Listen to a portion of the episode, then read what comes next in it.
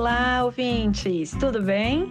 Estamos na segunda temporada do podcast Direito Empresarial Café com Leite. Eu sou Amanda Taide, mineira na origem, com passagem em São Paulo e candanga de coração. Casada, mãe do Pedroca Pipoca de 3 anos e meio. Pedro. Do Luquinhas Pimpão, que está prestes a completar 2 anos. Chute. E tutora do Vira-Lata Farofo.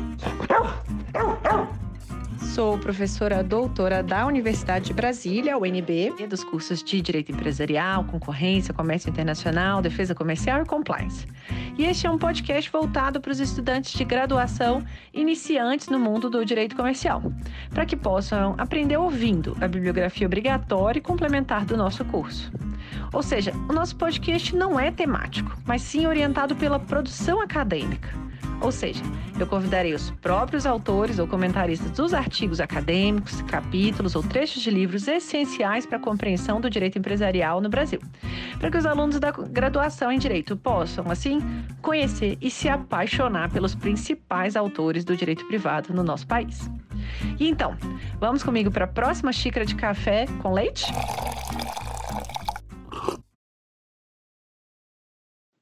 A nossa xícara de café com leite de direito empresarial de hoje vai tratar de um trecho do Manual do Direito Empresarial da professora Maria Eugênia Finkelstein.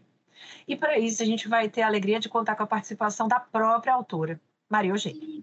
Maria Eugênia Finkelstein, ela é mestre em Direito Comercial pela PUC São Paulo, doutora em Direito Comercial pela Faculdade de Direito da USP, professora da Faculdade de Direito da PUC São Paulo, professora convidada do Instituto de Empresa de Madrid, Espanha, e da Universidade de Castilla-La Mancha, em Albacete, na Espanha, e editora da Revista de Direito Bancário e de Mercado de Capitais da editora Revista dos Tribunais. É orientadora na pós-graduação estricto senso da PUC São Paulo nas linhas de comércio eletrônico e investimentos em startups.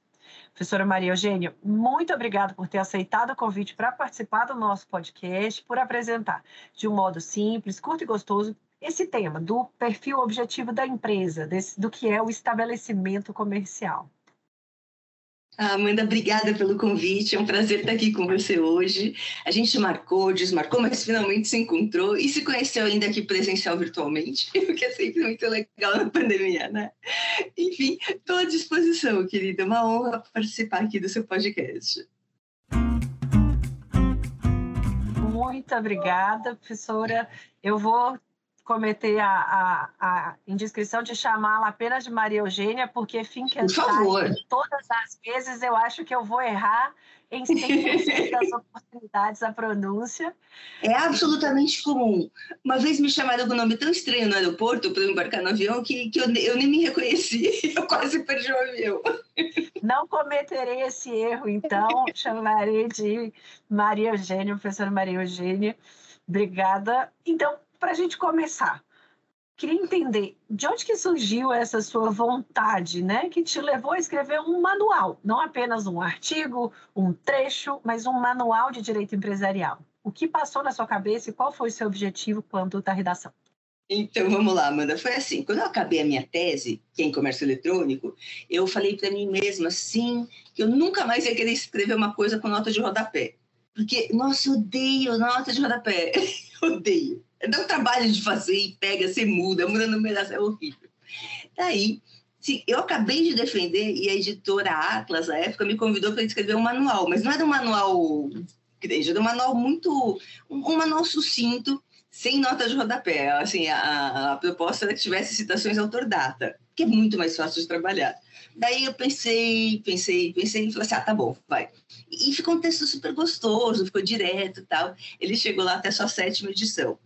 Eventualmente, a editora Atlas acabou sendo vendida e foi para o Grupo Gen. E o Grupo Gen falou que não trabalhava mais com essa linha, mas que eles gostaram muito e queriam que viesse um manual com notas de rodapé. Então eu falei ai, meu Deus!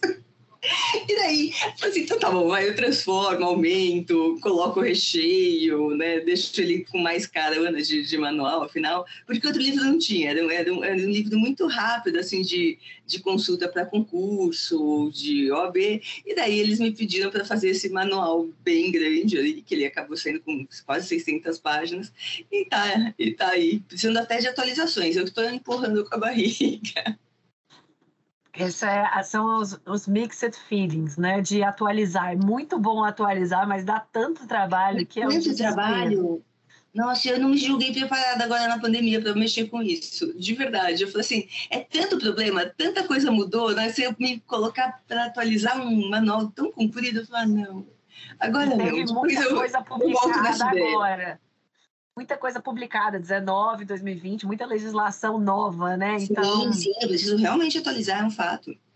É muita coisa. Mas eu fico até rindo sobre nota de rodapé, eu, eu sou uma apreciadora dos memes e compartilho com os alunos nos memes, e surgiu um recentemente de uma criança que teve uma anotação do professor na escola falando qual a fonte.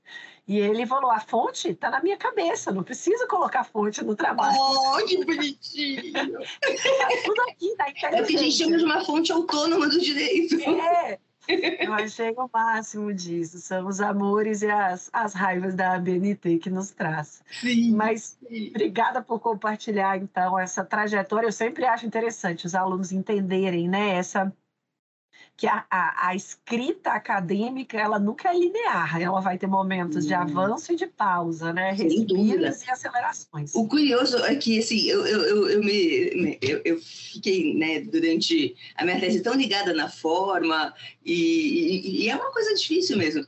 Até hoje, quando eu faço banca, todo mundo deixa o formato para mim. Fala assim, ah, a parte de forma, quem vai falar é a Maria Eugênia. Eu começo, a nota 1, um, baixo com a nota 2, você pensa menção, aí não tá na outra aquela coisa assim. Já, já fica a dica para quem quiser convidar a professora Maria Eugênia para as bancas, já se prepara. É, a parte da forma fica comigo, é isso. Todo mundo deixa. Eu falo assim, não, eu sou a doutora mais velha, não posso falar, não preciso falar primeiro. Precisa, professora, a senhora vai falar da forma. Deus, lá vem de novo. Maravilha. Então, vamos começar entendendo um pouquinho do nosso tema aqui, da nossa conversa, que é um trecho, mais uma vez, vamos deixar claro que não é todo o manual que a gente vai marcar na nossa conversa hoje. Apenas um trecho, para a gente entender um pouquinho, né? O que, que é esse tal do estabelecimento empresarial e o que, que compõe esse conceito né, de estabelecimento? Então, o estabelecimento comercial, ele é ele é composto pelos bens que são utilizados pelo empresário na exploração da sua atividade. Então, ele varia muito. É difícil falar assim, o que, que tem nesse estabelecimento. Cada um tem uma coisa.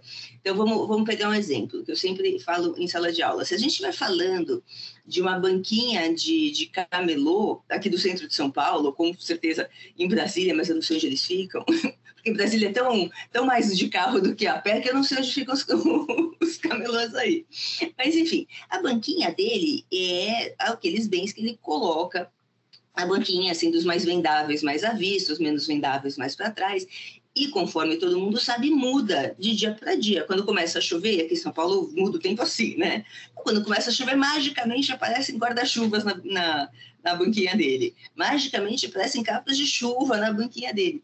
Então, a verdade é que a gente é, considerando-se esse camelô um empresário, a gente não vai ter sociedade constituída, ele possivelmente nem se organizou na forma de microempresário individual, o que não quer dizer que ele não esteja perseguindo a atividade empresarial e organizando os bens que se destinam à exploração da sua atividade, que no caso dele é vender os produtos que ele tem à mão, porque ele traz mesmo um saco com os produtos dele para montar a banquinha. Bom, se a gente já estiver falando de um outro negócio muito mais complexo, como, por exemplo, uma administradora de cartões de crédito, pô, uma administradora de cartões de crédito, claro, além dos sistemas, além dos uh, computadores, além do dinheiro, porque no fundo o que ela faz, ela faz empréstimos, né? Ela, uh, ela é uma administradora de crédito.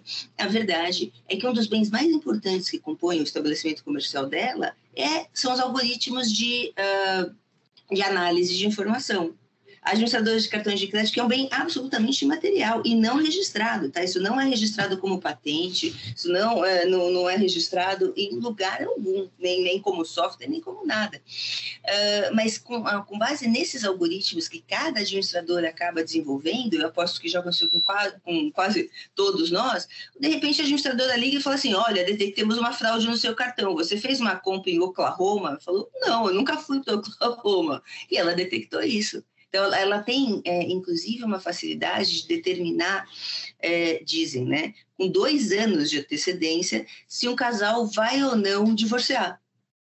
É, e isso é muito importante para ela, porque o divórcio é um risco de crédito importantíssimo. Ela fala assim: ah, isso é invasão de privacidade. Não é, porque os, os, os, algoritmos rodam em cima do número do cartão. Eles não sabem se é homem, se é mulher, se é casado, eles só determinam assim, uma mudança abrupta dos hábitos de consumo que possivelmente vão determinar um eventual divórcio. E ela tem que se precaver antes. Então, você fala assim: o que, que compõe o estabelecimento comercial? Tudo, bens materiais, como uh, no caso os produtos que são vendáveis em, em, supermercado, ou as gôndolas, a caixa, o sistema, o próprio ponto comercial, como também os bens imateriais. No caso de comércio eletrônico, os algoritmos são importantíssimos. Tenho certeza que você já entraram na Amazon e falou assim: ah, quem comprou esse livro também comprou aquele. E você vai na deles e compra mesmo, porque é verdade, eles acertam acertam às vezes muito mais do que a gente. Já me, já, já me aconteceu de comprar um livro que, que eles indicaram, eu gostei mais do que o mesmo do, do, do, do que foi a minha primeira opção, e é verdade. Então, assim, esses algoritmos, bens absolutamente materiais e sem registro, eles acabam sendo uh, os focos, talvez alguns dos focos mais importantes desse tipo de estabelecer, de, desse, na, na perseguição desse tipo de atividade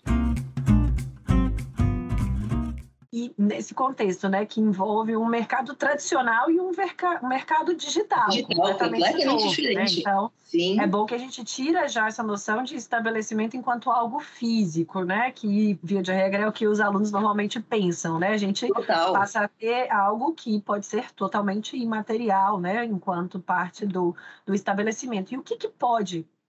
Como que se chega aí a um valor para esse estabelecimento, né? É, e o que, que é, é o chamado contrato de trespasse nesse Tá bom, eu preciso, eu preciso me aprofundar um pouquinho mais, se você me permite, só nessa, nessa questão do que forma o estabelecimento comercial, para a gente chegar na avaliação. Vamos pensar em dois supermercados. Uh, então, a gente tem o supermercado, vou falar de São Paulo, aqui a gente tem o supermercado Pão de Açúcar, e a gente tem outro supermercado que chama Odia. Daí o que, que a gente nota? As pessoas têm maior facilidade de ir em supermercados mais organizados e poucos estabelecimentos têm uma norma organizacional tão grande quanto os supermercados. Então, as entradas normalmente são à direita, o piso é super liso. Eu já explico cada um desses motivos. Quando a gente entra, já aparece lá assim: olha, hoje está em promoção esse, esse, esse, aquele produto. A gente vai andando no supermercado, esqueceu de levar a lista. Eu sou mestre em fazer isso. Eu sempre esqueço de levar minha lista. Mas quando eu chego no supermercado, eu falo, nossa, eu tenho uma memória excelente. Eu consegui cumprir 95% da lista. Porque a organização do supermercado faz com que uh, um produto alavanque a vendagem do outro. Então, se eu passo pelo uh, sabão, pelo tira-manchas, depois o sabão em pó, depois o sabão em pó vem o amaciante, depois do amaciante vem os para roupas delicadas, depois disso vem os, os produtos para passar, enfim. E daí é tudo numa determinada ordem.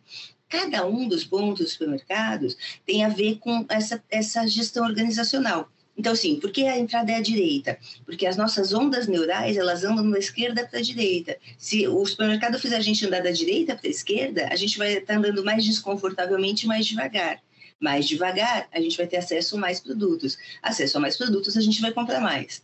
É, os produtos mais baratos estão ou lá em cima, a gente tem que se espichar, ou lá embaixo, a gente tem que se agachar. É, os produtos mais caros estão na linha de visão do brasileiro médio, de altura média, vamos dizer assim. Então, assim, se eu for pegar um, um, um sabão em pó, por exemplo, o que vai estar ao alcance da minha mão é o Omo, que é o mais caro. Por quê? Porque a margem do supermercado é maior.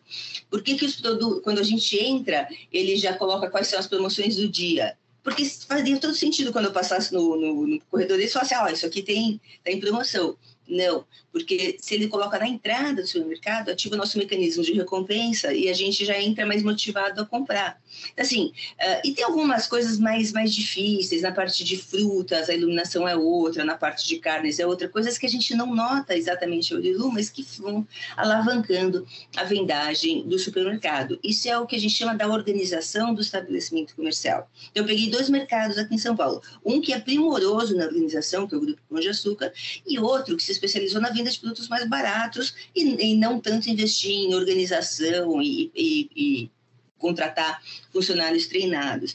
Obviamente, a margem de lucro de um supermercado com maior organização é muito maior. Então, por que eu estou falando isso? Quando se pergunta como que a gente avalia o estabelecimento, a gente tem duas formas de fazer isso. Lembrando que cada filial, eu estou pegando uma, uma atividade extremamente organizada como supermercados, tá? Então, cada filial do Pão de Açúcar tem um CNPJ próprio. Então, eu pego a rentabilidade no, no, usando o livro caixa daquele, da, daquele uh, estabelecimento e consigo fazer prognósticos a futuro de quanto ele vai valer e trazer a valor presente. Isso é uma forma de avaliação econômica que se chama fluxo de caixa descontado. Não é para a gente advogados, a gente odeia matemática, né, Amanda? A gente não se dá bem com isso. Mas eles fazem vários cálculos, aplicam índice de deságio, trazem a valor presente. E essa forma de avaliação é muito cara. Então, hoje em dia, o que normalmente se usa, se usam chamados múltiplos, cujo múltiplo mais famoso, vamos dizer assim, mais usual que a gente tem no Brasil é o EBITDA. A gente extrai na, da contabilidade só daquele estabelecimento um, o, um, o EBITDA, que é os, os ganhos antes de amortização, impostos, EBITDA e depreciação.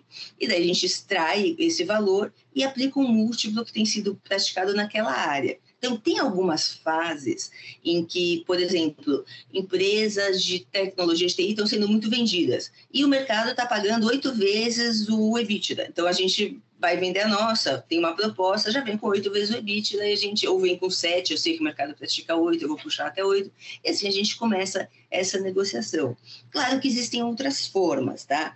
Mas assim, as, vamos dizer assim, as mais normais de se fazer avaliação é essa. Seria muito errado, então, voltando agora para a sua pergunta, a gente avaliar um estabelecimento somente pelos bens materiais porque essa, toda essa organização do supermercado ela ficaria fora e ela é extremamente importante para a rentabilidade do, do supermercado. Então, assim, as melhores formas não são perfeitas. Imagina, você fez, vai fazer avaliação uh, de fluxo de caixa descontado de uma, um site de, de comércio eletrônico de moda durante a pandemia. Cara, eles não entenderam nada. Acho que todo mundo passou dois anos sem comprar roupa, mais ou menos, né?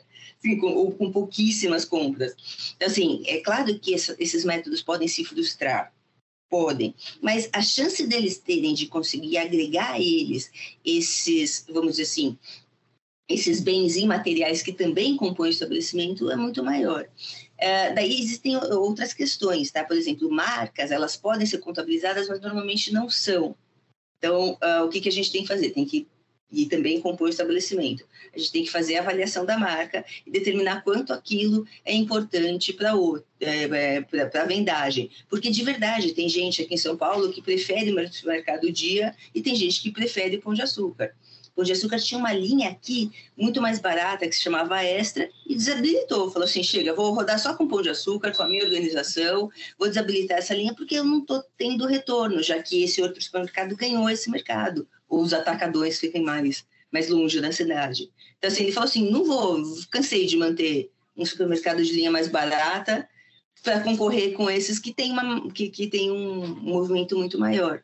Assim, é, e mais, né? Então, isso, isso, tudo é o que a gente chama de o goodwill, ou seja, são, é o, o aviamento do estabelecimento comercial, a capacidade de geração de lucros que ele tem. Então, você me pergunta como avaliar? Existem métodos, métodos econômicos. Não é simplesmente pegar tudo, contabilizar. Então, você tem, sei lá, 100 caixas desse, desse uh, é, sabão em pó e tem o, sei lá, mais um monte de produto, as gôndolas, quanto vale, tá na contabilidade, vai, de, de, tira as dívidas e descobre. Não, é, não seria o método mais adequado de avaliação. E quando a gente vai fazer a venda de, desse estabelecimento, né? A gente tem o famoso Trespasse. De trespasse. Eu sempre Isso. falo com os alunos nessa aula de estabelecimento, eu falo, gente, preparem-se, tem um monte de termo novo aqui, só para confundir a cabeça de vocês. Tem aviamento, tem goodwill, tem fundo de comércio, tem trespasse. eu falei, olha, preparem-se, gente, é um monte de nome diferente, mas a gente vai entender. Então, o que que é Falar, esse... Que, assim, você falou por uma, por uma questão própria, assim, eu dou curso de, de especialização em direito societário, e eu incluí a aula de estabelecimento que eu achei importantíssima. O tempo foi passando, eu acho que é a aula que eu mais gosto de dar. Então, quando os professores vão pedindo assim, ah, posso dar essa? Pode. Ah, posso dar de estabelecimento? Não, essa é minha. Essa eu defendo. É muito legal. E aí, nesse contrato de trespasse, né, a gente vai ter uma série de cláusulas que vão ser Sim, colocadas. Quais são os problemas que podem acontecer em um contrato de trespasse?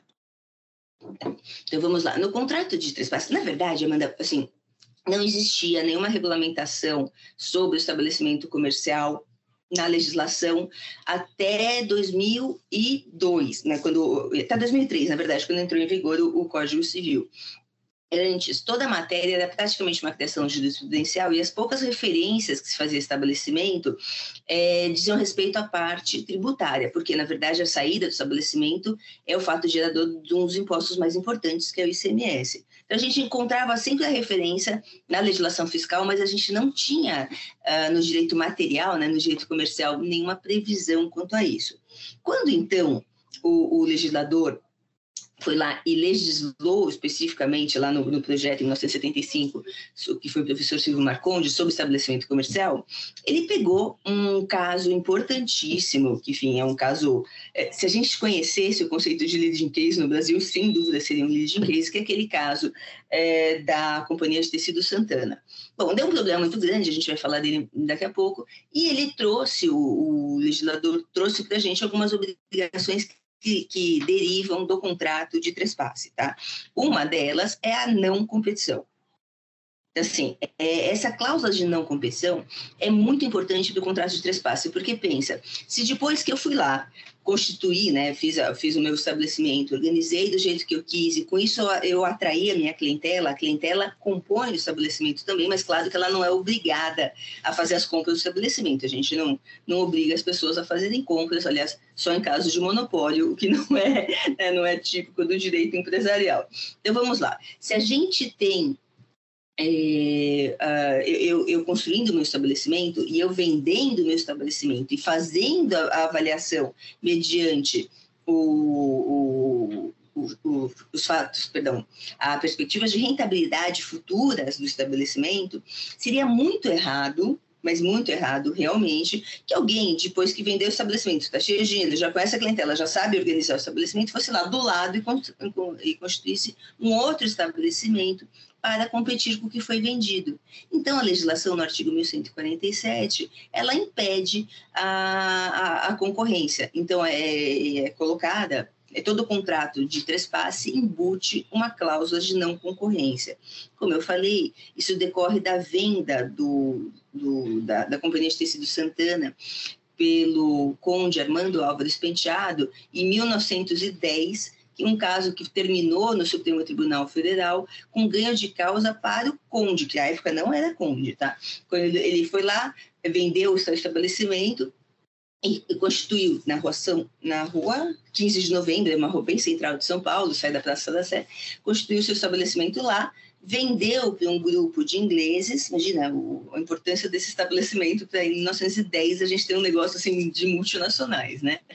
E daí ele passou, viajou, foi, descansou, e quando ele voltou, o bode estava armado, como a gente diz por aqui. Ou seja, todo mundo odiava os ingleses. Eles eram péssimos, eles eram antipáticos, eles não, faziam, não vendiam com cheque predatado, foi ele que cunhou esse, esse costume comercial, né? esse, esse costume é, de pagar com cheques predatados, eles não, eles eram antipáticos, eles não cumpriam prazo, eles não, não eram gentis, porque tudo indica que o Armando Alves Penteado é a pessoa mais simpática do mundo. E daí, quando ele voltou seis meses depois, os clientes iam na casa dele e imploravam para ele voltar para o negócio. Ele foi lá, cheio da grana, e voltou e se restabeleceu a três quarteirões de lá. Ele acabou com o negócio dos gringos. E o Supremo Tribunal Federal, à época, como a gente costuma falar, que já errava em decisões desde então, ele foi lá e decidiu que o Armando Álvares Penteado tinha razão, ele podia ter feito isso, mas ele foi indenizado pelo seu aviamento. Ele recebeu, na época, pelo seu aviamento, 3 mil contos de réis. Então, assim, e foi lá e competiu com, com, com os ingleses da mesma forma, seis meses depois e acabou com o negócio dos ingleses que pediram falência. Costumo dizer também que esse caso é super legal, um caso muito bonito, muito histórico, todo mundo de famoso atuou nesse caso, mas quem ganhou esse caso não foi Armando Álvares Penchado, foi o advogado dele, que é um tal de Rui Barbosa, né? Então, na verdade, ele conhecia todos os ministros, ele mesmo tinha sido ministro da Justiça, enfim, ele era uma, uma figura notória na, dentro do mundo jurídico brasileiro e ele conseguiu uma, um ganho de causa errôneo, vamos dizer, pelo Armando Álvares Penteado. Esse caso foi é, nunca mais teve uma decisão como desse caso, tá? Depois desse caso, a jurisprudência mudou abruptamente e o legislador lá de 75 colocou especificamente no artigo 1147 essa obrigação de não restabelecimento, que é o que a gente chama de não concorrência. Ela vale por cinco anos, mas ela tem um defeito. E esse defeito é que ela diz que não pode concorrer por cinco anos, mas não dá uma cláusula de raio. Porque, veja, da padaria, pode ser três quarteirões para lá, três quarteirões para cá. Mas, assim, para uma fábrica de helicópteros, já é o território nacional. Então, cumpre as partes, ao celebrarem o contrato de trespasse, elas estabelecerem essa cláusula de raio, como a gente sabe. Tudo bem, a gente sabe que não pode concorrer, mas é, em qual região? Pode ser algum bairro, pode ser o estado inteiro, pode ser o país inteiro, a depender da atividade.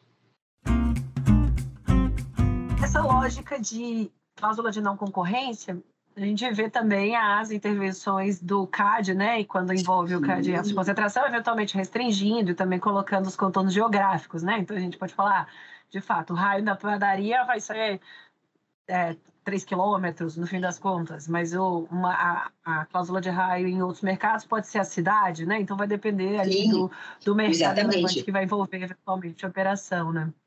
É, o CAD impõe, com toda razão, né? E Às vezes o já tem coisa assim, olha, você não pode mais atuar com essa marca, se livre dessa marca, mate essa marca. Foi o caso da Colinos, é tão velho, acho que os meninos nem vão saber o que é Colinos. Tá, vão sim, eles vão dar um Google aqui. e para entender um pouquinho dessa lógica é, dos estabelecimentos que estão exclusivamente no mundo digital aqui, pensando né, também nessa sua experiência em comércio eletrônico, em startups. Se a gente estiver pensando em um contrato de trespasse que envolve, então, né, uma conta no Instagram, um perfil no Facebook, é, como que vai se dar esse contrato? Quais são os contornos aí, né, desse contrato é, é, em diferença do contrato tradicional, vamos dizer? Olha só, se a gente fizer uma, uma compra e venda de um estabelecimento virtual, daí eu chamo a sua atenção que não dá para vender conta no Instagram e manter. É, você não pode mudar a titularidade da conta. Isso, isso é, é uma das normas do, do, das mídias sociais. Então, assim, eu, Maria Eugênia, não posso assumir a mídia da Amanda, mesmo que ela me passe a senha. Eu não posso querer mudar a, a conta da Amanda para Maria Eugênia. Eu posso até comprar a conta da Amanda, mas ela continua em nome da Amanda e eu estou operando. O que é o que normalmente acontece tá? Mas assim, se eu comprar sua conta e mudar assim agora, a conta da Amanda saiba mais de direito comercial, café com leite em direito comercial, e eu me registrar como a, como a nova proprietária, isso não é admitido. Porque eles entendem que isso é. Você está enganando os seguidores, tá? Mas assim, mas a prática é, é, muito bem colocada, é feita mesmo, tá, Amanda? Só que daí você faça operar com aquela aquela conta, mantendo o mesmo nome, tendo os mesmos efeitos e mandando é, fazer as compras por, sei lá, você fala que mudou o WhatsApp, enfim, daí você dá um jeito de fazer isso. Bom, é, quando a gente fala especificamente de comércio eletrônico, vamos falar de coisas maiores para depois a gente cair né, numa, numa, numa conta como essa. Quando a gente fala de comércio eletrônico, o que a gente tem é um tipo de propriedade intelectual muito, muito importante é o caso do, do Facebook. O Facebook tem um algoritmo brand que também é replicado no Instagram, que é o que determina de quem você, quem eles fica sugerindo para seu amigo e qual feed de notícias que ele vê para você. Então, a gente está entrando infelizmente, novamente, numa próxima eleição extremamente polarizada, vai dar pau, como dentro de 2018, eu já estou tendo isso como certo. Famílias vão brigar, amigos vão discutir, vai ser aquele caos de novo. Mas, assim, isso é muito, mas é de verdade, tá? Isso é muito alimentado pelas mídias sociais, pelos próprios algoritmos que elas usam. Por quê? Porque ela fala assim, olha, a Maria Eugênia pensa que nem a Amanda, é, ela é de centro. Então, a Maria Eugênia Amanda, eu só vou, vou fazer as duas se aproximarem e só vou colocar os vídeos das mesmas notícias.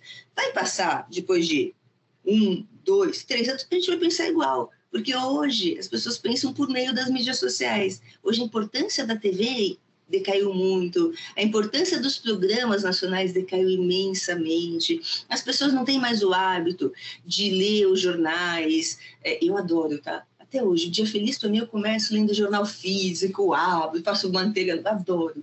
Tomo meu café com leite feliz, adoro. Mas as pessoas não têm mais esse hábito, tá? Mesmo sites de notícia têm menos acesso do que mídias sociais. Por que eu estou falando isso? Porque esses algoritmos, que são os que indicam feed de notícias, uh, que sugerem quem você vai ser amigo, que é super usual no LinkedIn, em qualquer mídia social, a verdade é que eles são que agregam valor ao negócio. Tá? Então, assim, é, eu comprar o Facebook sem o algoritmo brand, que é o algoritmo que faz isso, seria um absurdo esse algoritmo, porém, não é registrado. Ele não é registrado como patente, porque a patente tem aquela proteção é, temporária e, e, não interessa. Simplesmente não interessa, porque esse algoritmo está mudando toda hora. À medida que, as coisas vão mudando, novas formas de se comunicar, mudam os interesses das pessoas, eles ficam mudando. Então, você nem tem como registrar uma coisa dessa. Uh, enfim, sendo assim, é, fazer a compra desse tipo de, de mídia social, com esse tipo de propriedade intelectual não registrada, que tem segredo industrial, é muito mais tormentoso tá? para fazer a avaliação realmente do negócio. Então, assim, falar, ah, mas o Facebook é fácil, o Facebook está na Bolsa de Valores né, norte-americana, eu tenho a variação das ações, até essa semana ele caiu abruptamente, né? Mas, assim, eu tenho, eu tenho o valor em bolsa e eu faço por esse valor. Sim, mas e quando você não tem o valor em bolsa? O Facebook é uma exceção dentro desse mundo. Como, como você vai dar, uh, como você vai dar valor para isso? É difícil realmente, tá? É, porque vai depender da publicidade, se ele gera vendas, depende de, de umas perspectivas de rentabilidade realmente. Então, assim, é, e mais, né, a competição, como que eu vou colocar isso se o nível é mundial? Como que eu vou falar assim, olha, o Facebook não pode competir com o Instagram. Tudo bem, o Facebook comprou o Instagram em 2012, mas a gente né, tinha as duas mídias que tinham um viés diferente, elas estavam competindo à época. Então, é, são, são situações bem mais difíceis em comércio eletrônico, mesmo por avaliação de segredo industrial que não tem registro. Tá? Então, a gente tem essa dificuldade. Aí, a gente nem entende direito como ele funciona, né? Uma vez meus filhos falaram assim: Ah, eu coloquei fulana de amiga e ela nunca apareceu para mim. Daí eu fui explicar: Não, é porque o algoritmo do Facebook detectou que ela não serve para ser sua amiga, que você tem outros matches melhores. Ela ficou revoltada. Assim, Como assim o Facebook decidiu isso para mim? Hoje eles nem usam mais Facebook, né? Os novos, assim, aboliram o Facebook da vida. Mas é verdade, ele decide isso para você. Assim, e tá um, e, e tá, é um segredo industrial que muda toda hora, não é que nem a fórmula da Coca-Cola. A fórmula da Coca-Cola, um período de Páscoa judaica, ela muda. Todo período de Páscoa judaica ela dá uma mudada. E daí as, as Coca-Colas, acho que ninguém nem deve ter notado, elas passam a ter uma, uma tampinha amarela, porque não pode usar nenhum produto é, na época da Páscoa judaica que tenha farináceo, alguma coisa assim. Tá, então, então, ela sofre mudanças também. Tá? Inclusive, a, a fórmula só para a Páscoa judaica também é mantida em segredo. Mas, veja, a gente aqui tem um produto para avaliar a vendagem. Agora, na propriedade, de, numa mídia social, é muito mais difícil. Então, indo agora para a sua, sua questão de comprar uma conta no Instagram. Bom, daí, assim, é, é difícil mesmo. Por quê? Porque, normalmente, pelo Instagram, você coloca os seus produtos à venda lá, e daí você dá uma conta de WhatsApp. Você dificilmente faz a venda pelo próprio é, message lá do, do, do Instagram. Normalmente é assim que é feito. Então, assim, você tem que pegar e conseguir determinar dentro daquele, né, daquele negócio quanto dessas vendas são de usuários que viram pelo Instagram. E daí você tem que determinar se, de verdade, aqueles contratos que você tem com os influencers para promover o seu produto, se eles são relevantes ou não. A gente está falando de uma área de. Não que seja impossível avaliar, se bem que para a gente advogado é quase impossível avaliar, tá? Mas, uh, mas uh, a gente está falando de uma área que é muito difícil realmente? De, de fazer, fazer as avaliações, porque eu tenho que determinar quanto por cento das vendas nasceram do meu mostruário no Instagram, vieram para o meu WhatsApp e foram feitas para eu conseguir determinar quanto vale aquela conta. Algumas valem muito, é verdade. Algumas têm um valor altíssimo, de verdade.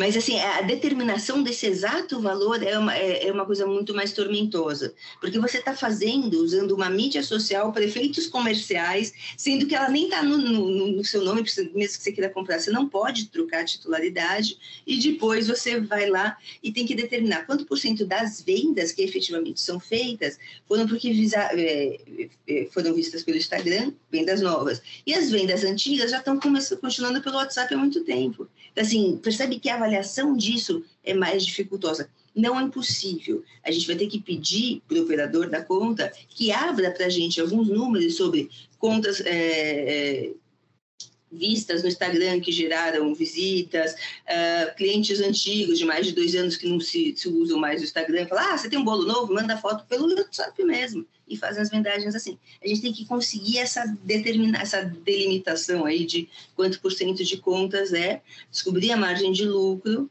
Depois disso, a gente tem que abater alguns custos, descobrir comparativamente uh, contas rivais, mais ou menos na mesma área, quanto ela, ela, elas conseguem é, de, de margem de lucro se aumentaram, se não aumentaram, operando mediante Instagram, para a gente fazer os nossos cálculos de avaliação de perspectivas de rentabilidade. Que, de novo, são cálculos chatinhos. Tem fórmulas para isso, tá? Fórmulas matemáticas, matemática, direito, né? Coisas avessas entre si. Mas, mas é, é possível fazer sim. Mas vai depender mesmo de você poder determinar quanto por cento veio do Instagram e quanto não e quantos são compras que já existem mais de sei lá quantos anos e não usam mais, não se valem mais o Instagram. Mas algumas dessas contas podem ser valiosíssimas, tá? E cláusulas de não concorrência podem ser impostas também nesse, nesse contrato? Então, eu entendo que sim. Eu tive uma consulta dessa muito, muito pouco tempo, na verdade. Eu entendo que sim. Mas vejam, a gente tem uma dificuldade muito maior nisso, justamente porque eh, se a conta era da Amanda e a Marigina passou a operar a conta da Amanda, eu não tirei a conta da Amanda, percebe? A dificuldade é muito maior. Então, eu defendo que nesses casos você coloque uma cláusula de não concorrência muito específica voltada para negócios digitais. Tá, o Código Civil 1147 ele é seco, né? Ele fala assim: você tem uma cláusula de não concorrência, de não restabelecimento por cinco anos contados a partir da data da assinatura do traspasso. É isso. Mas, assim, percebe, é, é também até por, por, motivos temporais, né? Ela não poderia ter evoluído tanto. É, eu penso nisso, né? O anteprojeto de 75, publicado Sim. em 2002, a gente em 2022. Ninguém tem a menor ideia que Instagram ia estar aqui, ia estar implementando. Imagina, que ia ser um método de venda tão importante tá é. Tem gente que vive disso. Não, e Sim. esses influencers, então, que, geram, que geram conteúdo? Sim. É, é, é difícil realmente avaliar. Agora, ah. tem uma mídia que chama, eu não sei como chama, nossa, uh, OnlyFans. Daí é diferente. No OnlyFans é uma mídia meio pornográfica, a verdade é essa, mas assim, a pessoa vai lá e produz conteúdo na sua conta, os assinantes pagam para ver. Então você tem claramente um, uma rentabilidade, né, é muito fácil estabelecer qual é a, a rentabilidade dessa conta, daí é uma coisa diferente. Mas normalmente não é. E voltando para o nosso mundo tradicional, digamos assim, não o mundo das mídias digitais, que tem tantos desafios novos aí para a gente pensar. Qual que seria e como que se dá essa relação entre esse conceito de estabelecimento empresarial e a proteção ao ponto de negócio, né? Que a gente conversou, no caso, por exemplo, de locação empresarial. Entendi. Bom, daí a gente aplica claramente a lei de locações, 8152, né? Então, assim, existe lá o seu artigo 51, que fala sobre ação renovatória e dá algumas exceções para renovatória. Então, assim, daí a gente está falando uma matéria de, de, contratos empresariais claramente. Então, se o, o, o empresário estiver naquele estabelecimento locado há mais de cinco, se o contrato tiver validade de mais de cinco anos junto ou separado, tá? ou seja, fiz vários, cinco de, de um ano, ou se fiz um direto de cinco, uh, tem um prazo decadencial de seis meses, na exploração da mesma atividade há no mínimo três anos, e, e, contrato escrito, então cabe, o locatário tem ação renovatória. É um assunto muito interessante, eu sempre acho, tá? Eu sempre digo isso, porque, a verdade, a gente está limitando o direito à propriedade em face da atividade empresária. Então, o que a ação renovatória fez foi tentar coadunar esses dois, dois princípios super caros ao, ao nosso né, Estado capitalista, uh, que é o Brasil, tá? Então, assim, a gente está limitando o direito à propriedade, né, que é típico do capitalismo, por um, é, por, por, pela, em benefício da exploração da atividade econômica, que também é capitalista. Então, foi uma forma de tentar coadunar. Claro que o proprietário né, tem, tem exceções de retomada, estão todas previstas lá no artigo 52, não vou lembrar todas, mas uh, se uh, tiver intervenções do poder público, se tiver reformas mandatórias, se por acaso o locador tiver é, algum parente de até segundo ou terceiro grau que queira explorar atividade empresarial naquele lugar, mas não pode ser concorrente com, o locatário, desde que ele já tenha exploração dessa atividade há mais de um ano. Então, tem várias, tem, tem várias causas de decisões de retomada, mas são casos estanques, tá? Então, assim, foi uma forma que o legislador teve de reconhecer no comércio tradicional a importância do ponto comercial, sendo importantíssimo ponto comercial no comércio tradicional. Ou seja, vamos pensar assim: ter um bar que vende cerveja perto de uma faculdade, cara, é um bom negócio. na verdade, ter um bar que vende cerveja é um bom negócio em qualquer lugar, né? Mas perto de faculdade, você tem aquele ganho, assim, muito, muito perto do, né, da, do, do ano letivo. Inclusive, eu nem sei, quando a gente voltar, vocês já voltaram, Amanda? O NB ainda não voltou, estamos no remoto. Nem a PUC. Eu nem é. sei se os bares vão continuar abertos, tadinhos, porque eles perderam os clientes absurdamente. Mas, enfim. Os bares, eu acho que também as atléticas, as, o mundo do, do, dos jogos jurídicos que eu Nossa. tive também na faculdade, bons momentos. Eu estava conversando Nossa. com a turma esses tempos, que isso, é, isso não está acontecendo. No começo da pandemia, a gente quis porque quis tentar ajudar os camelôs que ficavam lá perto, vendendo coisas de estudante, assim e ninguém tinha os contatos, eles devem, nossa, devem ter passado por uma dificuldade. Mas, enfim, percebe que, assim, uma faculdade que atrai uma, uma, uma, uma universidade como a PUC, como a UNB, elas atraem né, um, transeuntes, transeuntes Sempre me perguntam aquelas palavras dos jovens, transeuntes são pedestres, né? Elas estão muito ligadas, é estranho, né? Algumas palavras que, que se perderam. Mas elas atraem pedestres, atraem muita gente. Então, é um bom, são bons negócios você colocar cabeleireiro com várias manicures perto de faculdade é um bom negócio. Assim, tem, tem lá suas, uh, suas dificuldades, mas costumam ser bons negócios. Então, assim, elas dependem muito da localização no comércio tradicional. E é por isso que o legislador, na lei de locações, deu essa, essa prioridade muito grande aí da ação renovatória para os empresários. Faz todo sentido. A questão que se coloca muitas vezes, eu já tive essa participação, é e no comércio eh, e no, no, no comércio virtual? Bom, no e-commerce é diferente. Vamos pensar num grande, eh, num grande site, vamos pensar num site como é o, a Submarino ou Americanas. Bom, elas têm um estoque altíssimo, imenso, e elas precisam ter o acesso ao seu estoque e precisa estar num bom lugar, precisa estar perto de estrada, precisa ter uma boa ligação de internet, elas vivem disso. Então, o galpão delas, o movimento delas independe de transeuntes, independe mesmo. Então, existe essa discussão muito grande se para elas valeria, né, para esses galpões onde ficam os estoques, seria passível de ter ação renovatória. Na dúvida, eu sempre recomendo que você inclua a renovatória dentro desses contratos, tá? Mesmo em comércio, no comércio eletrônico. Mas vejam, tem atividades como a nossa, a advocacia, que elas independem do, dos transeuntes. Eu nunca, nunca tive um cliente que foi andando e falou assim, não, tem advogado aqui, eu vou processar fulano. Nunca aconteceu, né? Então já existia essa discussão há muito tempo, tá? Se algumas atividades tipo dentista, advogado, médico, se o ponto comercial é relevante para eles. E a jurisprudência sempre se dividiu, tá? Nunca chegou a um acordo para esses profissionais liberais. Porque, de fato, a gente não passa na frente do dentista e fala, nossa, é mesmo, tem que arrancar um dente. Isso não acontece, né? Então, assim, não é que o ponto não seja relevante para eles.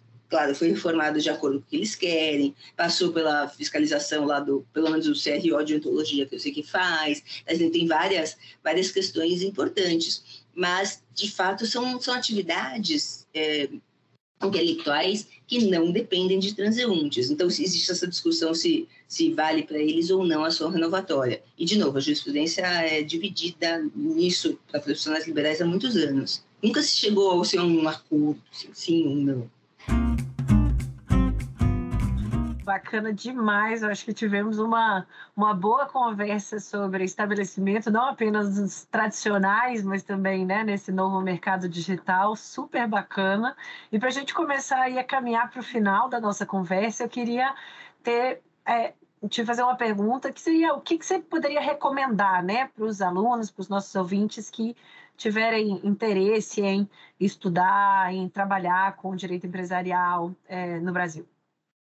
Olha, eu sempre, assim, não, são textos ligados ao que a gente falou, tá? Mas, assim, para pessoas se apaixonarem por direito empresarial, eu sempre recomendo dois textos. Um é o perfil da empresa, do Asquini, eu acho demais. É antigo, é velhão, eu continuo adorando, de verdade. É, e o outro é o, é, é um texto do Comparato sobre Direito Econômico, que é sensacional. Qual é o nome dele? É, é o inafastável direito econômico, é uma, é uma palavra assim. Eu vou tentar recuperar o texto completo. Mas é maravilhoso. É maravilhoso. Tem uma, já tem uma série de episódios aqui, a gente comentando o comparato, e também esse dos perfis da empresa do Asquini já foi objeto de claro, um episódio claro, também. Dúvida. Porque ele é eu sempre começo apresentando né, os perfis da empresa pela lógica de Joas Queen e depois a gente vai separando. É claro, é claro. Então, essa aula que a gente está aqui hoje é justamente para tratar né, do perfil objetivo aí do estabelecimento. Então, eu, ultimamente, eu tenho trabalhado muito com startups. Então, assim, é, quem me procura, procura assim por isso. Eu falo assim, ah, você tem algum texto de startups disso, de investimento, mas daí estão completamente fora aí do que a gente está falando. Apesar de, vou falar de novo, o estabelecimento é minha matéria do coração, eu adoro. E para quem e para os alunos assim para a vida profissional deles, o que, que você poderia sugerir em termos mais amplos, em termos de trajetória, em termos de recomendação, o que, que eles podem fazer para serem bons profissionais aí para trabalhar empresarial? É. Então vamos lá, paciência, é difícil. O Brasil não é para amadores, a atividade empresarial está minguando, ela está mudando, vamos colocar assim. ela está mudando para um, um de agronegócio. Eu normalmente não acho legal, de verdade, tá? As pessoas falam, ah, a atividade industrial está saindo do Brasil, o Brasil vai voltar a ser uma grande fazenda. Não, não é verdade. Hoje a gente tem um mundo com 8 bilhões de pessoas. Essas 8 bilhões de pessoas precisam comer, ou seja, a comida passou a ser imprescindível. Então o Brasil acho que entrou num negócio que deu super certo de verdade. Não, não, não, não por méritos é, do, da no, do governamentais, vamos colocar assim, ele foi se orientando para isso naturalmente.